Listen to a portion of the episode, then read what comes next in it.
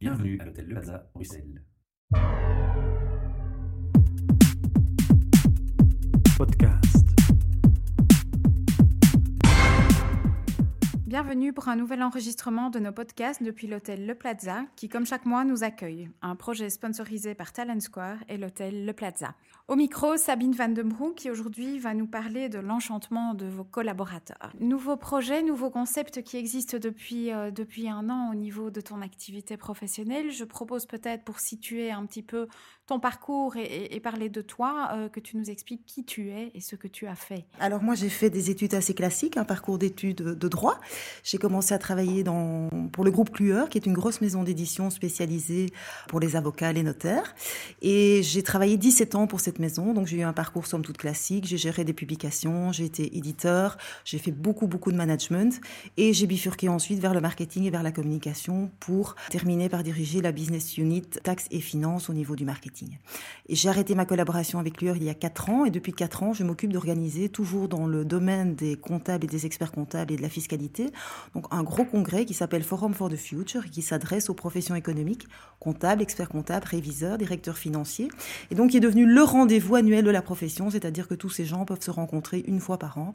Ils peuvent assister à 120 conférences avec 200 orateurs de renommée en matière de fiscalité et de comptabilité et donc c'est vraiment devenu le rendez-vous de la profession. C'est ton projet aussi? Tu as l'initiative de, de Non, je travaille pour une fondation qui s'appelle Fondation Forum for the Future et qui a pour objectif de faire évoluer la profession, pas seulement dans les matières comptables et fiscales, mais tout ce qui est réseautage, marketing, communication, comment est-ce que la fiduciaire de demain va pouvoir survivre et quels sont les changements qu'elle va devoir apporter à son mode de fonctionnement compte tenu de toute la révolution digitale qui, qui, nous, qui concerne tout un chacun. J'imagine que ce genre de congrès avec de tels chiffres prend du temps. Ça prend, ça prend énormément de temps et disons que c'est peut-être pas euh, dans, dans, la gestion quotidienne, il y, a, il y, a, un gros déséquilibre. Donc j'ai envie de dire qu'il y a des mois qui sont un peu plus légers, euh, janvier jusque juin, et puis septembre, décembre, c'est un temps plein et demi. C'est full, full. et, euh, et, novembre, c'est 7 jours sur 7, 11 heures par jour. et, et, on a beau évoluer, on a beau se professionnaliser, on a beau être habitué, ça ne change pas. C'est vraiment un très très gros événement. Et en plus, il n'y a pas de répétition générale puisque c'est un congrès qui se déroule sur un jour. Donc okay. tout doit être tip top. Et, malgré ça, tu, as quand même trouvé le temps, l'énergie et la passion pour développer ton projet personnel. Oui, alors là, je vais, en fait peut-être parler de, l'envie qu'ont qu beaucoup de personnes de travailler avec une passion. Donc il y a cinq ans, j'ai réalisé un vieux rêve qui était, euh, qui était de suivre des cours de chant. Les enfants étaient plus grands, j'avais un peu plus de temps. Et, et j'ai commencé à suivre des cours de, de chant amateur dans une petite école à XL qui a une double particularité. La première particularité, c'est que chacun chante ce qu'il veut. Donc vous pouvez faire du rock, de la chanson française, du jazz, mais peu importe. Ce sont des cours collectifs. Ce sont des cours collectifs, mais on fait du collectif et de l'individuel et chacun a un quart d'heure. Et pendant okay. ce quart d'heure, chacun chante ce qu'il veut. Et la deuxième particularité de cette école de chant, c'est qu'elle incite très très vite à passer sur scène. Donc après un mois, deux mois, on fait un petit passage sur scène et on fait, je dirais qu'on fait cinq, six passages sur scène par an. On peut citer le nom de cette école? Oui, la plume percée, à okay. XL. La plume percée à. XL. Très sympa, je conseille. et, et, donc voilà, j'ai commencé ces cours de chant et en fait, je me suis rendu compte que ce qui me plaisait, c'était, oui, bien sûr, de chanter, mais c'était surtout de faire chanter les autres. Et que donc, j'allais toujours vers un répertoire où les gens chantaient. Et pourquoi? Parce que je voyais des gens avec une banane pas possible, qui s'amusaient, qui souriaient. Et donc, je me suis dit, ouais, c'est génial. Moi, ce qui me plaît, en fait, c'est de faire chanter les autres. Et donc, j'ai commencé à réfléchir en me disant, tiens, est-ce que c'est pas possible de combiner finalement ce qui est une passion et ma connaissance du monde de l'entreprise Je t'interromps. Oui. Totale découverte, euh, nouveau, nouveau monde, nouvel environnement. Totale euh... découverte, nouveau monde. J'ai découvert des gens avec un cœur énorme. Bon, évidemment, c'est une petite école de chant. C'est vrai que j'ai eu la chance de tomber dans un groupe, peut-être avec des gens plus de ma génération. Et donc, euh, personne qui se dit, bah voilà, je vais faire une carrière de chanteur. Donc, euh, pas mm -hmm. d'ego. Et des gens avec un cœur énorme qui ont envie d'aider les autres et une dynamique dès qu'on monte sur scène, un soutien. Donc, ça, c'est très, très peut, chouette. On peut pousser euh, la, la réflexion jusqu'au fait de dire que, que le chant fédère. Hein. Ah oui, oui, bien sûr, le chant fédère, ça c'est clair. Plus qu'une autre activité selon toi? Je ne sais pas si c'est plus qu'une autre activité. Vous, vous m'amenez peut-être à parler directement des, des avantages de, du chant. C'est oui, que, c'est qu'en oui. fait tout le monde chante. Je, je, je, défie dans une salle de dire qu'ils ne chantent pas. Je pense que personne ne va lever la main. Alors après, certains vont vous dire qu'ils chantent mieux que d'autres, mais tout le monde chante dans sa douche, dans sa voiture. Vous allez voir un chanteur, il y a 20 000 personnes dans la salle, les, les 20 000 personnes vont à tout le moins euh, frapper dans les mains, chantonner. Donc, donc je pense que le chant est universel. D'accord. Donc il fédère, oui, très certainement. Il fédère, il procure du bonheur? Et pour moi, il procure du bonheur parce que quand je vois des gens chanter, je vois des gens heureux, je vois des gens qui sourient. Et même si, même des chansons mélancoliques sont chantées avec plaisir par le chanteur qui les chante. On va parler de, chant thérapeutique alors. Oh, je n'irai pas jusque là parce que, mais il y a du chant thérapeutique. Hein. Il y a pas mal d'études qui ont été faites. Je ne suis pas une spécialiste donc je ne vais pas m'aventurer là-dedans. Mais il y a pas mal d'études qui ont été faites sur les bienfaits du chant chez des enfants malades, chez des enfants cancéreux, chez des enfants autistes aussi. C'est beaucoup utilisé chez des enfants autistes, donc c'est clair qu'il y a, il y, a, il y a de la thérapie par le chant, mais bon, c'est pas du tout l'objectif ici. Non, c'est pas, pas du tout l'objectif. Donc, si on revient au début de, de, cet enregistrement, vous nous disiez, voilà, moi, j'ai compris que, que, je pouvais travailler et voilà. vivre donc j'ai eu la volonté de, de, combiner cette passion et la connaissance que j'avais du monde de l'entreprise, parce que j'ai quand même géré pas mal de, de grosses équipes, et, et donc j'ai pensé ben, forcément à team building, parce que j'avais moi-même en tant que manager été confronté au team building ou incentive, et donc je me suis dit, voilà, si je veux concevoir un concept, à, quels critères je dois répondre? Et j'ai retenu trois critères qui, pour moi, étaient fondamentaux dans l'organisation d'un team building. La première, c'est que ça doit être fun. Les gens doivent s'amuser. Sinon, c'est pas un team building, c'est pas un incentive. Il faut de l'amusement. La deuxième, on en a parlé, c'est que tout le monde doit participer, parce que j'ai connu pas mal de team building, et, je vais pas donner d'exemple, mais j'en ai, mais je vais pas les donner parce que c'est pas, c'est pas, enfin, je trouve pas ça correct. Où il y a huit personnes qui participent et il y en a dix qui regardent. Donc ça, moi, c'était pour ça, pour moi, c'était pas fondamental et, et c'était pas un critère. Et le troisième critère que j'ai retenu, c'est que pour moi, il, doit rester quelque chose. Donc j'aime bien qu'il y ait une utilité dans l'exercice et qu'on ne rentre pas juste au bureau en disant voilà, j'ai passé un bon moment, mais voilà, c'est tout. Et donc moi, j'essaie dans, ce, dans cet exercice que les gens reviennent au bureau avec quelque chose. Et je vais peut-être vous expliquer par la suite ce que sont ces quelque chose. Oui, beaucoup de curiosité parce que je trouve que c'est quand même un projet audacieux. J'avoue que c'est très audacieux. donc j'entends beaucoup de waouh, c'est chouette et parfois des petites réticences à, passer le cap. Oui, tout à fait. Je suis, curieuse de savoir comment vous, vous arrivez à le mettre en avant au sein d'entreprises ou au sein de dirigeants d'entreprises qui, à mon avis, eux, ont peut-être un mindset un petit peu plus, plus en classique fait, En fait, c'est du, c'est du bouche à oreille. C'est principalement du bouche à oreille. Je suis une activité de team building parmi 36 000 activités de team building. Donc, c'est vrai que je suis sur deux sites. Sort du commun. Celle-ci sort du commun, mais il faut que les gens en entendent parler. Il faut qu'ils en aient besoin. Parfois, les gens me disent, wow, super chouette projet, mais j'ai pas le budget pour l'instant, ou il n'est pas dans une dynamique de, team building immédiat. Et bon, il faut qu'ils se souviennent de moi au, moment, où il aura, où aura, au moment opportun. Donc, d'où l'importance d'être visible, de, de rappeler qu'on est là.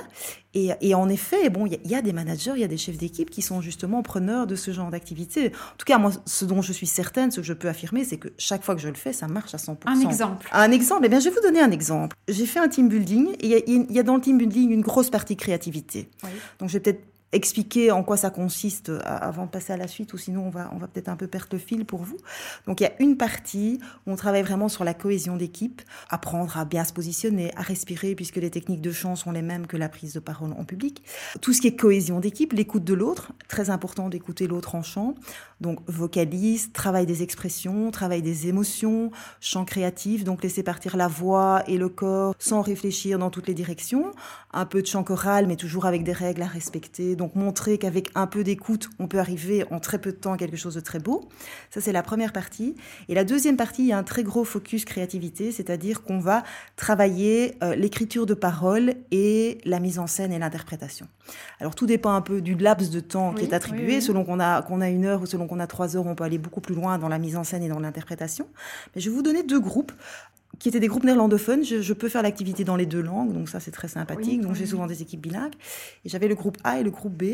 Et les deux groupes, sur le même instru, ont mis la même phrase dans leur chanson, qui était Peter 10 op donc Peter étant le chef qui leur donnait 10 sur 10.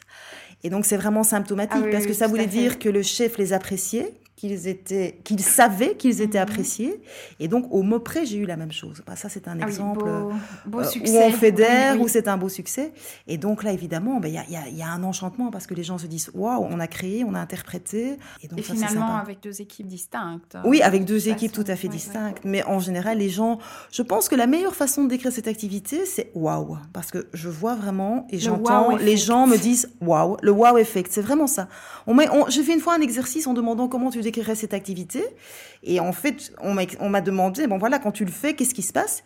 Et j'ai dit, mais les gens disent, waouh, on a vraiment passé un bon moment, on a appris des choses et, on va essayer de continuer à, mettre en pratique. J'imagine qu'à la fin de l'activité, tu demandes du feedback sur cette activité. Donc, il y, a le wow. Est-ce qu'il y a des gens qui ont envie d'aller plus loin, qui se découvrent finalement une passion aussi pour le chant? Est-ce que ça permet de susciter euh, alors je pense pas qu'en 3-4 heures on puisse vraiment aller, on n'est pas dans un cours de chant, donc c'est très important, il ne faut pas savoir chanter, bien que je pars du principe que quasiment tout le monde peut chanter, donc il y a que 5% de, de, la population qui n'a vraiment aucune oreille musicale, donc c'est très très peu. Le chant est avant tout une question de technique et de tonalité. Donc, comme je dis toujours en rigolant, une dame ne peut pas chanter avec Michel Sardou en même temps que Michel Sardou, et un monsieur ne peut pas chanter avec Céline Dion en même temps que Céline Dion. Mais si vous augmentez la tonalité ou que vous diminuez la tonalité d'un ou deux tons, un homme peut tout à fait chanter du Céline Dion je veux dire, c'est uniquement une question de technique et, de tonalité. Le, but n'est pas de chanter comme un ténor, donc je ne sais pas s'il y a des gens qui, qui, ont découvert une passion. Mm-hmm. Je pense en tout cas qu'il y a des gens qui, ont qui se sont rendus compte qu'ils avaient beaucoup de créativité, ce dont ils n'en étaient pas toujours conscients, les, les, managers. La compétence. La euh, compétence. oui, euh, qu'ils osaient beaucoup plus qu'ils ne le pensaient, que c'était pas si compliqué que ça. Alors c'est vrai que moi j'ai envie d'aller plus loin. Moi, moi, ce que je voudrais vraiment, c'est avoir plus, plusieurs équipes et aller vraiment dans la présentation sur scène, vraiment monter un spectacle d'entreprise, une fête d'entreprise. Parce que c'est vrai que j'ai souvent des qui durent entre 2 et 4 heures. Donc c'est très sympa. voilà, en même temps c'est un petit peu le concept. Euh. Mais imaginons que ce soit des plus grosses équipes, on pourrait dire, bon ben voilà, on va saucissonner, on va faire X exercices de team building avec un objectif de présentation lors d'une fête du personnel ou une fête de nouvelle année. Et donc là on peut aller plus loin parce qu'on peut mettre, on peut faire une vraie mise en scène, on peut vraiment peaufiner la présentation et le chant. J'aimerais qu'on revienne deux secondes sur la créativité. C'est un terme, moi, qui me parle beaucoup.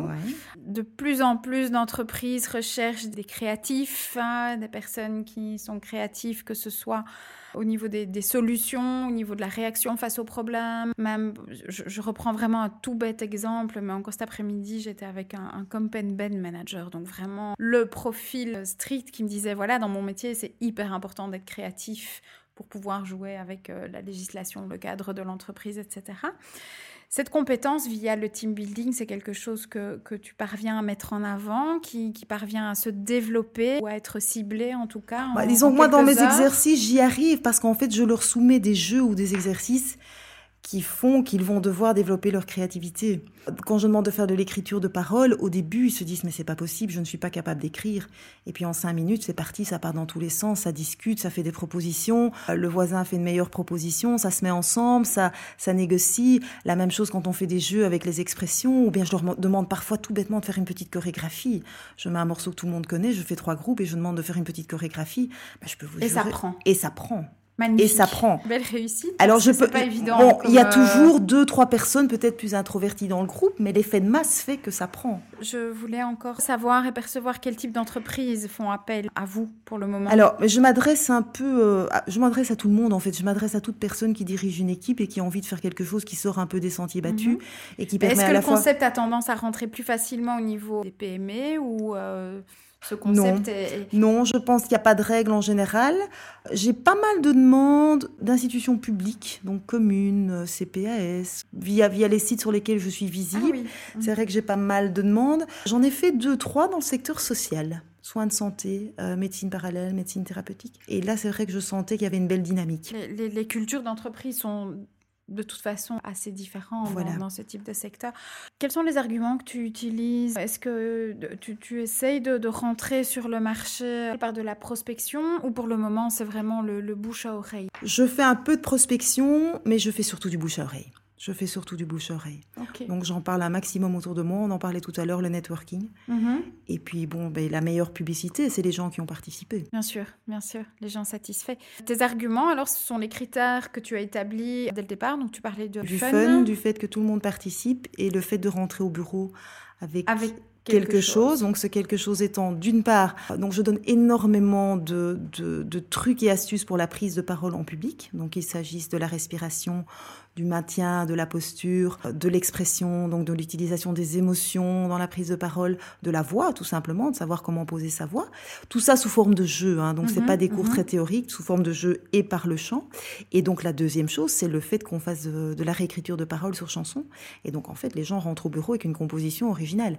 Donc, souvent, là, on discute avec le manager, on voit un peu quelle est la dynamique du moment, le lancement d'un produit, une nouvelle campagne, euh, une nouvelle équipe. Il y a un intake avec le manager que tu fais Oui, je fais toujours. Donc, en fait, c'est toujours une activité sur mesure.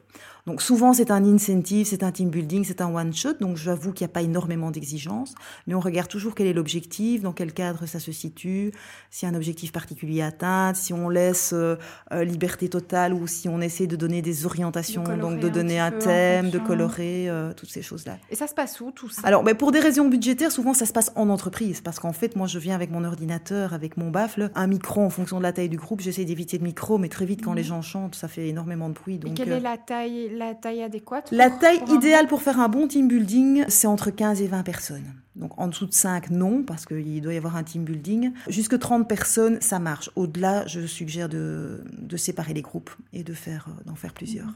Donc aujourd'hui, cette activité existe depuis, depuis un an. Oui, on va dire une bonne ah année. J'ai commencé à tester, hein. j'ai commencé à tester il y a deux ans, mhm. mais j'en parle activement depuis un an. Ok. Alors, peut-être vraiment euh, de, façon très active, où est-ce qu'on peut retrouver toutes les informations? Alors, l'activité s'appelle Song Attitude. Donc, mhm. attitude parce que ça fait référence à une attitude. Le chant, pour moi, c'est une attitude positive, dynamique, amusante. Donc, voilà, je trouvais important d'avoir le mot attitude. Song parce qu'il me permet de, couvrir le français et, le néerlandais. Donc, ça, c'est très important. Donc, il y a un site internet, www.songattitude.be. Il y a une page entreprise sur Facebook, sur LinkedIn. Oui et mon profil sur LinkedIn, donc Sabine Van de Broek. Donc euh, Van de Broek en un mot, V-A-N-D-E-B-R-O-U-K. Merci Sabine. Merci pour ce moment de partage, pour cette idée en tout cas très créative aussi et audacieuse qui, qui pénètre tout doucement le monde de l'entreprise. On te souhaite plein de succès euh, avec ce beau projet et on invite les auditeurs à consulter ta page euh, Facebook, ta page entreprise et le site internet songattitude.be. Merci beaucoup. Podcast.